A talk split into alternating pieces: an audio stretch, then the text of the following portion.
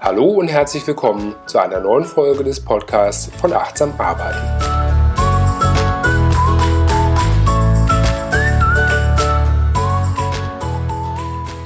Heute geht es bei dem Wunsch, achtsam zu arbeiten, darum darauf zu achten, woran man arbeitet bzw. woran man besser nicht arbeiten sollte.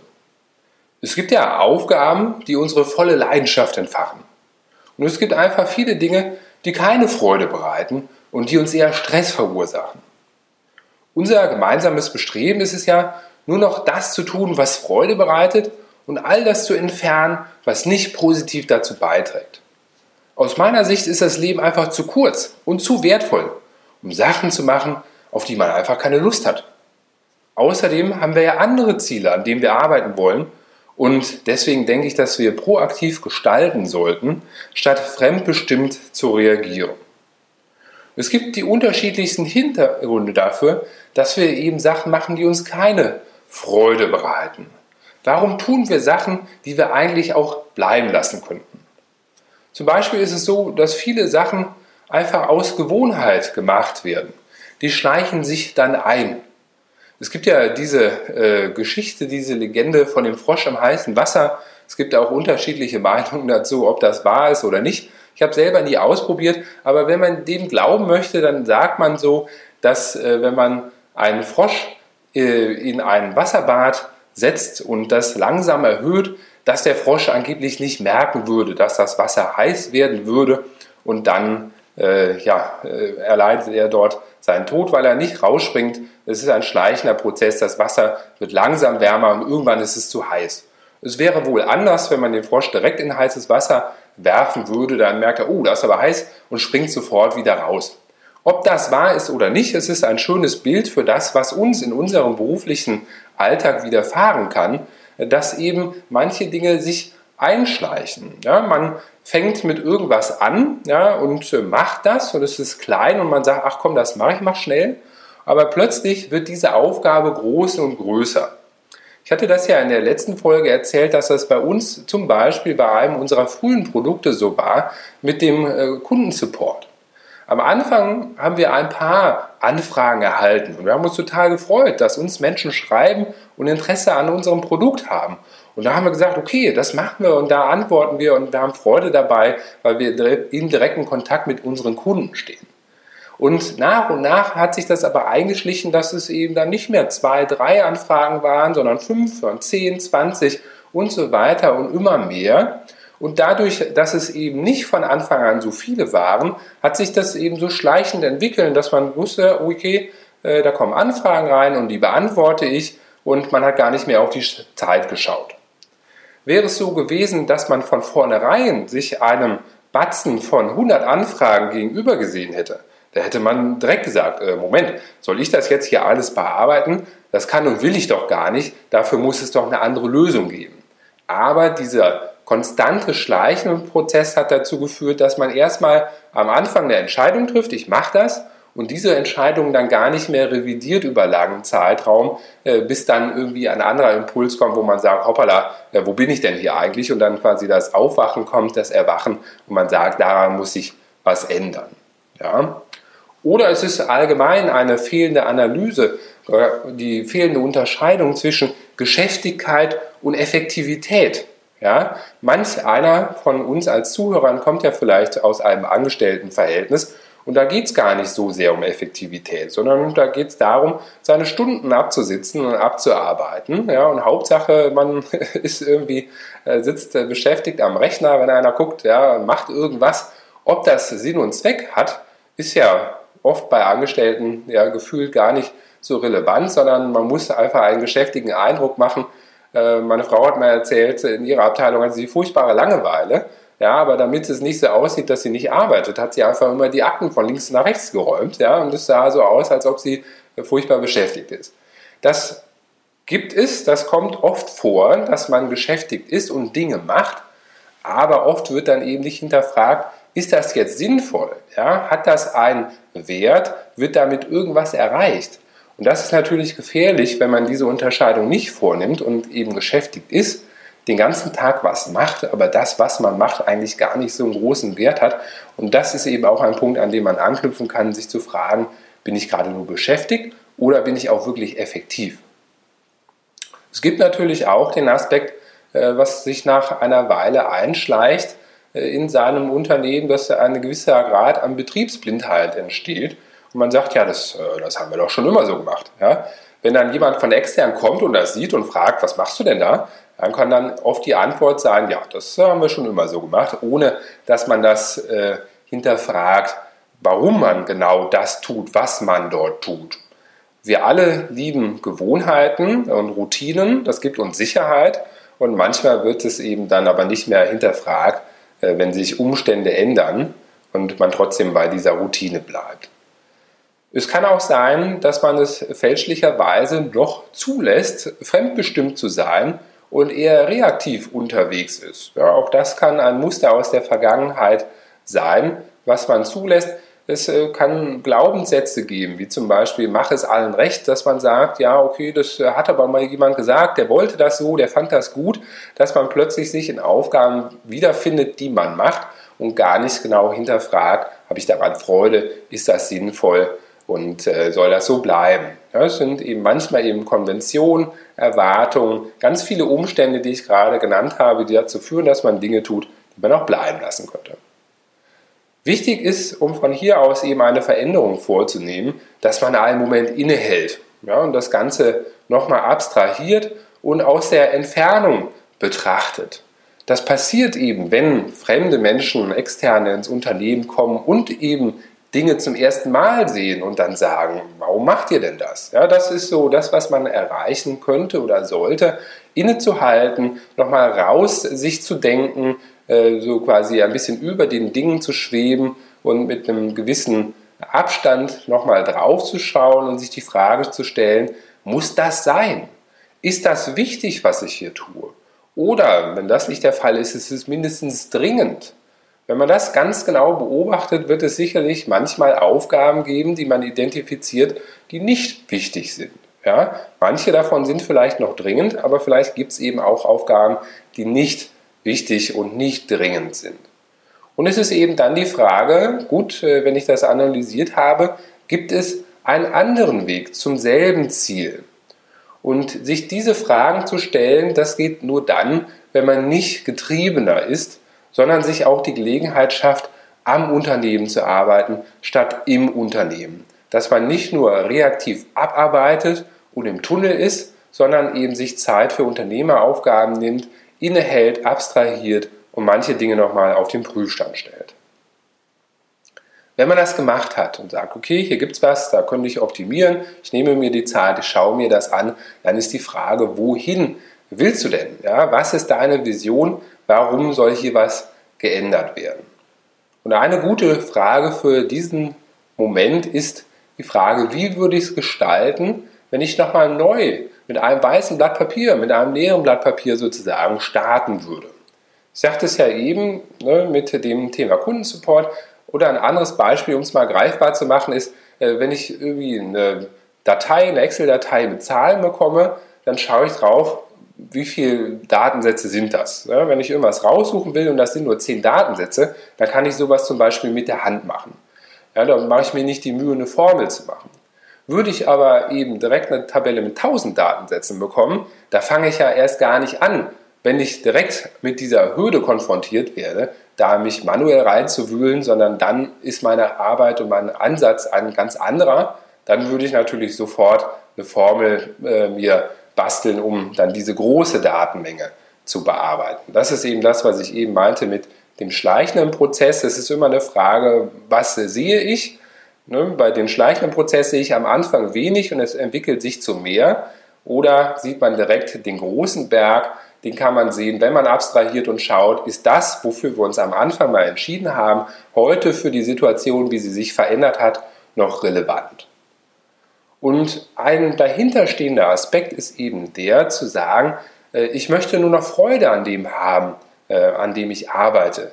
Ich erlaube es nicht mehr, dass mir meine Zeit gestohlen wird. Ja, meine Zeit und meine Aufmerksamkeit sind kostbar und ich habe andere, wichtigere Aufgaben zu tun. Und ich habe auch kein Interesse daran, keine Freunde, äh, keine Freude zu empfinden. Es gibt ja diesen Spruch, das Leben ist zu kurz für schlechten Wein. Und aus meiner Sicht kann man das ergänzen und sagen, es ist vor allem zu kurz für doofe Aufgaben. Du darfst das ändern, ja, du musst das nicht machen und du allein entscheidest das. Und dann ist die Frage, okay, wenn man das jetzt so festgestellt hat und sagt, ich habe eine Zielvision, wo ich hin will, wie geht es dann von hier aus in die Umsetzung? Auch da gibt es einen Spruch äh, aus, äh, der heißt, ist das Kunst oder kann das weg? Und hier kann man was Ähnliches fragen und sagen, muss das sein, was hier passiert, oder kann das auch weg? Und da ist meine Empfehlung, radikal und kompromisslos zu denken und eben auch einfach zu denken. Ja, nach dem Motto Keep it simple. Es ist wichtig, den Aufwand von vornherein zu vermeiden. Und da gibt es verschiedene Möglichkeiten. Ein wesentlicher Punkt ist, Optionen zu reduzieren. Einerseits in der allgemeinen Existenz. Ja, also wir sprechen ja hier vom Thema Eliminierung und es ist die Frage, wenn man radikal denkt und kompromisslos und äh, den Aufwand reduzieren will und etwas einfach halten möchte, kann man sich die Frage stellen, kann das nicht komplett weg? Brauchen wir das überhaupt? Und auch da habe ich ein Beispiel mitgebracht, ja, dass man sich die Frage stellt, wenn ich dich jetzt frage und sage, hör mal, was denkst du, wenn ein großes international tätiges und erfolgreiches Unternehmen Kontakt mit Millionen von Kunden hat, Denkst du, dass es sinnvoll ist, dass dieses Unternehmen eine Kundenhotline hat? Ich vermute mal, dass die intuitive Reaktion wäre, natürlich, klar, das geht doch gar nicht anders. Ja, die Kunden wollen sich doch äh, an den Anbieter wenden. Wenn man sich Unternehmen anschaut wie Otto Versand oder sonstige große Warenhändler, dann gibt es da garantiert eine Hotline. Da rufen Kunden an. Aber, und das ist das Beispiel, wo genau das Gegenteil gemacht wird, zum Beispiel bei Amazon. Publiziert Amazon auf seiner Webseite eine äh, Telefon-Hotline, die du anrufen kannst? Nein, gibt es nicht. Ja, und da fragt man sich ja, Moment, das ist ja völlig gegen der Erwartung. Die Erwartung wäre natürlich, muss es das haben. Und was sagt Amazon? Machen wir nicht. Ich wette, wenn Amazon eine Hotline hätte, die öffentlich publiziert wäre, da würde da eben ein riesiges Team sitzen und da würden massenhaft Anrufe jeden Tag eingehen und das Ganze würde Millionen und weltweit eben einen sehr großen Betrag an Kosten produzieren. Also sagen sie, machen wir nicht. Und ist Amazon deswegen äh, wenig erfolgreich? Im Gegenteil, ja, die können eben als ein sehr serviceorientiertes Unternehmen wahrgenommen werden, obwohl sie genau das nicht machen, was vielleicht die Konvention und die Erwartung wäre. Und die Frage ist dann, wie setzen Sie es denn um? Wie können Sie das erreichen? Und das ist eben dann der zweite Punkt, ja, wenn man Optionen reduziert und sagt, A, brauche ich gar nicht, oder B, in der Form, dass man äh, in der Umsetzung die Optionen reduziert. Der Kunde im Kern bekommt ja das, was er möchte. Er möchte ja Support haben. Er möchte sich an jemanden wenden können. Er möchte Fragen stellen. Er möchte gute Antworten bekommen. Er möchte eben in seiner Entscheidungsfindung begleitet werden. Und das ist aber auch auf andere Art und Weise möglich. Zum Beispiel in der Form, dass man eben statische Lösungen anbietet, statt eine ressourcenverzehrende Bearbeitung. Ja, zum Beispiel sagt Amazon, Du kannst nicht uns anrufen, aber du kannst trotzdem Fragen stellen. Und nicht wir müssen das beantworten, sondern das können andere Kunden beantworten. Wenn du dich also für einen Artikel interessierst, der bei Amazon verkauft wird und du hast eine Frage dazu, ja, zu was weiß ich was, ein Produkt und du fragst dich, kann das gewaschen werden bei 40 Grad in der Maschine oder muss ich das mit der Hand waschen? Dann musst du nicht bei Amazon anrufen und den Support-Mitarbeiter fragen, sondern du kannst das bei dem Katalogantrag deines Produktes diese Frage stellen. Und diese Frage wird dann öffentlich publiziert und ich wette, innerhalb von einer Stunde wirst du darauf Antworten von Kunden bekommen, die sagen, hey, ich habe das Produkt auch gekauft, ich habe es gewaschen, war alles in Ordnung. Und dann bekommst du eben eine echte Meinung von echten Kunden und ja auch dann eben mehrere Antworten von vielen Kunden. Oder du kannst eben auch die Rezensionen lesen. Das heißt, Amazon bearbeitet diese Anfragen nicht selber, aber sie bieten den Kunden eine Plattform, diese Fragen zu stellen und die bestmöglichen Antworten zu bekommen. Um dann nochmal auf das Thema bei uns zurückzukommen, wie war das denn mit den Kneipentouren, ja, die wir anbieten, wo wir den Support angeboten haben? Nach einer Weile haben wir ja festgestellt, hoppla, die Entscheidung, die wir mal bei kleinem Volumen getroffen haben, die können wir so nicht mehr aufrechterhalten. Das, was wir am Anfang gemacht haben, jede eingehende E-Mail händisch zu bearbeiten, das macht uns keinen Spaß mehr. Wir beantworten immer dieselben Fragen, wir wollen das nicht mehr. Kunden können auf andere Art und Weise schneller bessere Antworten erhalten. Da sind wir einen ähnlichen Weg gegangen, dass wir gesagt haben, auf der Webseite, auf der Seite Kontakt, dass wir geschrieben haben, lieber Kunde, du hast eine Frage, das ist super. Schau bitte einmal hier in unsere Liste der am häufigsten gestellten Fragen. Jede Frage, die wir jemals erhalten haben, haben wir hier zusammen mit Ihrer Antwort veröffentlicht. Mit Sicherheit ist auch deine Frage dabei. Hier findest du sofort die beste Antwort auf deine Frage. Und wenn deine Frage in einem ungewöhnlichen Fall hier nicht dabei sein sollte, dann schreib uns eine E-Mail.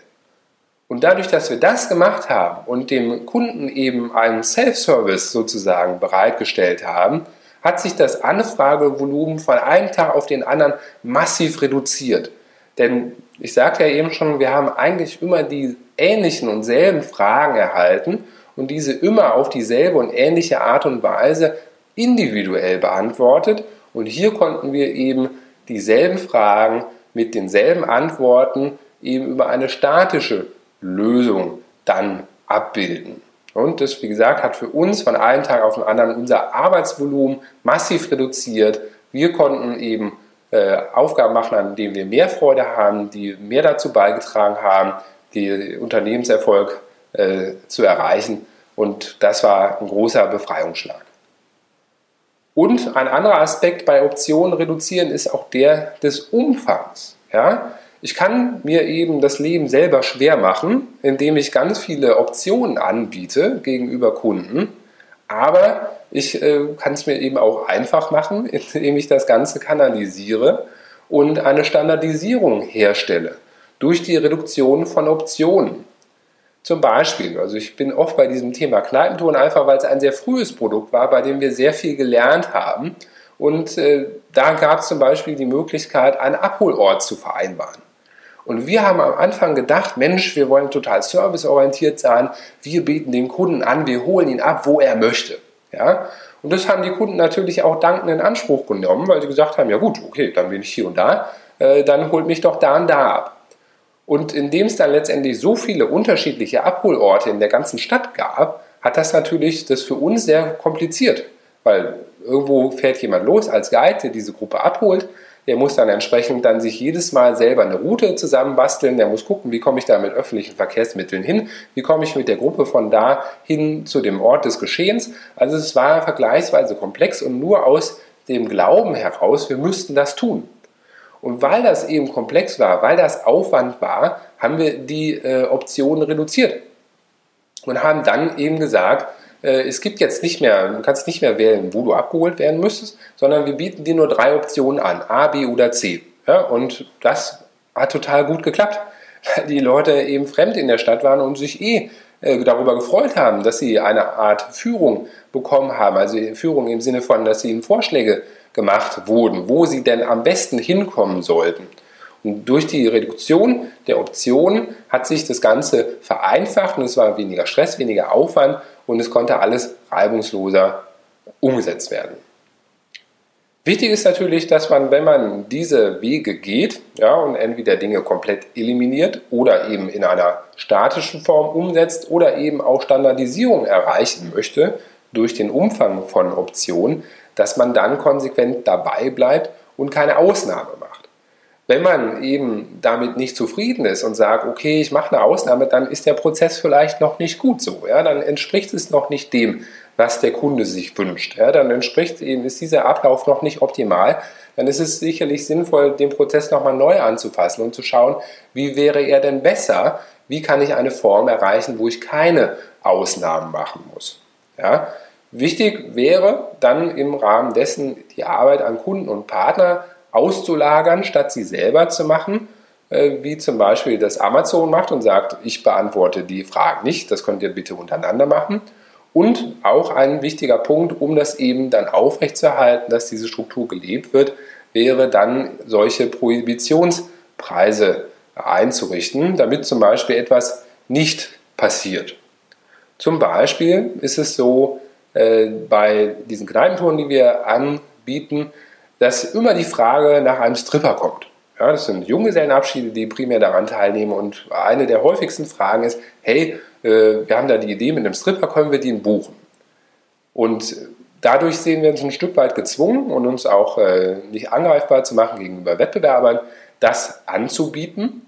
Aber das ist eben sehr aufwendig, denn so ein Stripper, der muss ja zu einer bestimmten Uhrzeit an einem bestimmten Ort sein. Die Gruppe, die den Stripper sehen will, muss auch zu dem Zeitpunkt an einem bestimmten Ort sein. Dort muss eben eine Kapazität dazu sein. Das heißt, das ist aufwendig auf der einen Seite und es ist auch für uns teuer im Einkauf. Weil ein Stripper bekommt für 10 Minuten Auftritt 200 Euro netto plus Umsatzsteuer. Das ist eine Menge Holz. Und trotzdem kommt die Frage, wir wollen das eigentlich gar nicht, weil wir müssten ja noch was draufschlagen, damit wir eben an diesem Aufwand, den wir damit haben, was verdienen, damit das für uns Sinn macht. Und es ist eben, wenn wir das integrieren, für uns sehr aufwendig. Also eigentlich wollen wir das gar nicht. Wenn es jemand haben möchte, dann kann er das haben, aber damit das so selten wie möglich passiert, ist dieses Extra, was man dazu buchen kann, besonders teuer. Und das ist total in Ordnung. Ja, die Frage kommt immer oder häufig, dass die Leute denken, das wäre doch eine schöne Idee. Und wir können sagen, ja, schau, wir bieten diese Lösung an. Du kannst bei uns bleiben, du bist ein gewertschätzter Kunde, wir kennen deine Bedürfnisse und wir bieten dir auch Lösungen an. Bei uns bist du richtig. Aber wenn du das machen möchtest, dann kostet das eben so und so viel. Und dann ist eben dieser Punkt angesprochen worden von Seiten des Kunden. Er fühlt sich gut, er kriegt eine Lösung für sein Problem und er muss dann natürlich schauen, inwieweit es andere Aspekte gibt, die dafür oder dagegen sprechen, also beispielsweise Budget und kann diesen Punkt dann verwerfen. Also die Mehrheit der Kunden, die diese Variante anfragen, sagt dann, ah nee, das ist mir zu teuer, will ich doch nicht. Ja, das Thema wurde adressiert und er kann sich dann ruhigen Gewissens dagegen entscheiden, ohne dass er denkt, ach, hätte ich doch mal. Und für uns ist es gut, dass äh, dann dieses Bedürfnis befriedigt werden kann, dass wir ja gegenüber den Kunden eine gute Leistung anbieten, aber den Aufwand nicht haben. Und sollten wir ihn doch haben, dann haben wir eben trotz des Aufwands eine höhere Zusatzvergütung. Es kann auch sonst eben sinnvoll sein, Nachteile eben einzubinden, wenn jemand vom Standardprozess abwickeln möchte, äh, abweichen möchte. Ein befreundeter Unternehmer, der hat eine Druckerei und äh, bei ihm war es so, dass er einen Kunden hatte, äh, den hat er am Anfang geworben, der war ihm wichtig, da hat er Potenzial gesehen, äh, das äh, Volumen mit ihm aufzubauen und hat eben ihn erstmal schalten und walten lassen und ihm da keine klaren Grenzen gesetzt, bis wann er denn seine Druckdateien anliefern müsste. Und dieser Kunde, das hat dann so geklappt. Ja, der war mit der Leistung zufrieden und hat immer mehr Aufträge platziert und hat letztendlich ein großes Volumen innerhalb dieser Druckerei eingenommen. Aber es hatte es dann vermieden oder nicht äh, mehr aufgegriffen, dem Kunden dann zu sagen, schau mal, wenn du jetzt bei uns drucken möchtest, dann liefere bitte deine Druckdateien zwei Wochen vorher an, damit wir unsere ganze äh, Prozessplanung eben darauf abstimmen können. Und weil es eben diesen äh, Missstand bei der Kommunikation gab, hat der Kunde immer ein paar Tage vorher, bevor er das Ergebnis haben wollte, seine Druckdateien geliefert. Und weil er dem Kunden eben entsprechend positiv äh, eine Leistung erbringen wollte und ein gutes Gefühl vermitteln wollte, wurde durch diese kurzfristige Anlieferung dann entsprechend immer der ganze Prozess durcheinandergewirbelt. Und das macht natürlich keinen Sinn, das verursacht Stress, das macht keinen Spaß. Und da war es die Lösung, dann irgendwann, als der Leidensdruck hoch war, zu sagen, lieber Kunde, schau mal, wir sind da falsch abgebogen. Das, was am Anfang mal funktioniert hat, für kleinere Aufträge funktioniert jetzt so nicht mehr. Bitte liefere deine Dateien zwei Wochen vorher an. Und wenn du es nicht machst und deine äh, Aufgaben oder deine Erzeugnisse möglichst schnell haben möchtest, dann musst du entsprechend einen Expresszuschlag bezahlen und dann wird es halt teurer für dich. War an der Stelle ein reines Kommunikationsthema. Der Kunde hat es aufgenommen und gesagt, ist okay, kann ich machen, habe ich bisher nicht gewusst und nicht für nötig gehalten. Das andere mit dem Expresszuschlag, das ist mir zu teuer, das will ich vermeiden und hat dann entsprechend die Dateien früher angeliefert. Und auch hier kann eben ganz viel Unmut und Stress und Aufgaben, die keine Freude bereiten, eben auf diese Weise vermieden werden. Ja, diese Aufgabe, dieser Stress Diese Umplanung wurde dann eliminiert. Entsprechend ist meine Frage an dich, welche Aufgabe kannst du eliminieren? Was kannst du tun dazu, dass du eben weniger Stress hast und mehr Freude empfindest und dadurch mehr mit Freude an den Aufgaben arbeiten kannst, die wichtiger für dich und dein Vorankommen sind? Das würde mich interessieren. Ich hoffe, die Folge hat dir soweit weitergeholfen. Ich freue mich über dein Feedback und wir hören uns bei der nächsten Folge.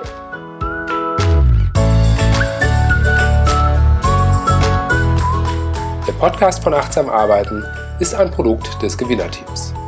Mehr Informationen dazu findest du unter www.gewinner.team.